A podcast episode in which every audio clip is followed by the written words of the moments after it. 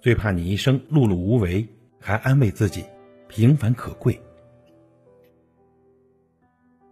我相信每个人都不想错过心动的人和美好的风景，但我们呢，似乎都害怕未知的风险，因为不确定结果，便不敢出拳，便不敢迈步。很多人不敢踏出舒适区，不敢往前走，不敢接触未知的领域，甚至告诉自己这一生就这样了吧。许多人都是这样的，喜欢待在舒适区，然后把自己困在安于现状的懒惰里，一边暗自的抱怨，一边怨天尤人，却从没想过自己的不作为是因为害怕尝试。可是我想说呢，你试一试就会发现不一样的景色。记得做家教的时候，遇见过两种学生，一种呢是本身成绩就特别好，但还想更上一层楼的学生，另一种是本身成绩特别差。在家长的逼迫下才去补课的，这两种孩子最大的不同就是主动性。成绩优秀的孩子会主动的学习、问问题，甚至和我讨论；而成绩差的孩子则是排斥学习，总是想办法躲避，能不学就不学。后来呢，我分别问他们为什么爱学习和为什么不爱学习。一种孩子说啊，因为学习让我快乐，解答出难题我会有成就感；另一种孩子则说。因为我天生不是学习的料，大家都说我笨，我没那么聪明。心理学中有个名词叫马太效应，是指强者越强，弱者越弱。但最最关键的是第一次，第一次的成功，第一次的兴奋，第一次的满足，这促使了我们继续往前走。同理呀，第一次的失败，第一次的伤心，第一次的失望，常常会让我们放弃这件事情，不敢往前走，甚至产生自我否定感。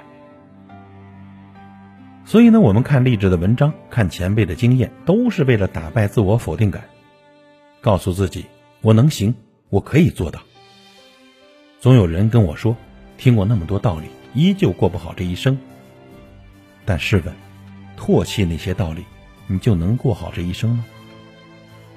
我自己就是那种从很小就懂得努力就会有回报的人，每一次我都用尽了全力。我知道开始会有点苦，但我也知道最后一定能够绝地生花的。我记得在一本书中看到这样一段话：成功的道路并不像想象的那么拥挤，因为在人生的马拉松长路上，绝大部分人跑不到一半他就主动退下来了。回头再看，一些过去读书比我们更优秀，在起跑线上抢到更好位置的人，早已放弃了人生的马拉松。我们能够跑得更远，仅仅是因为我们还在坚持，还在跑，仅此而已。坚持不懈的往前跑，这才是我们应该做的。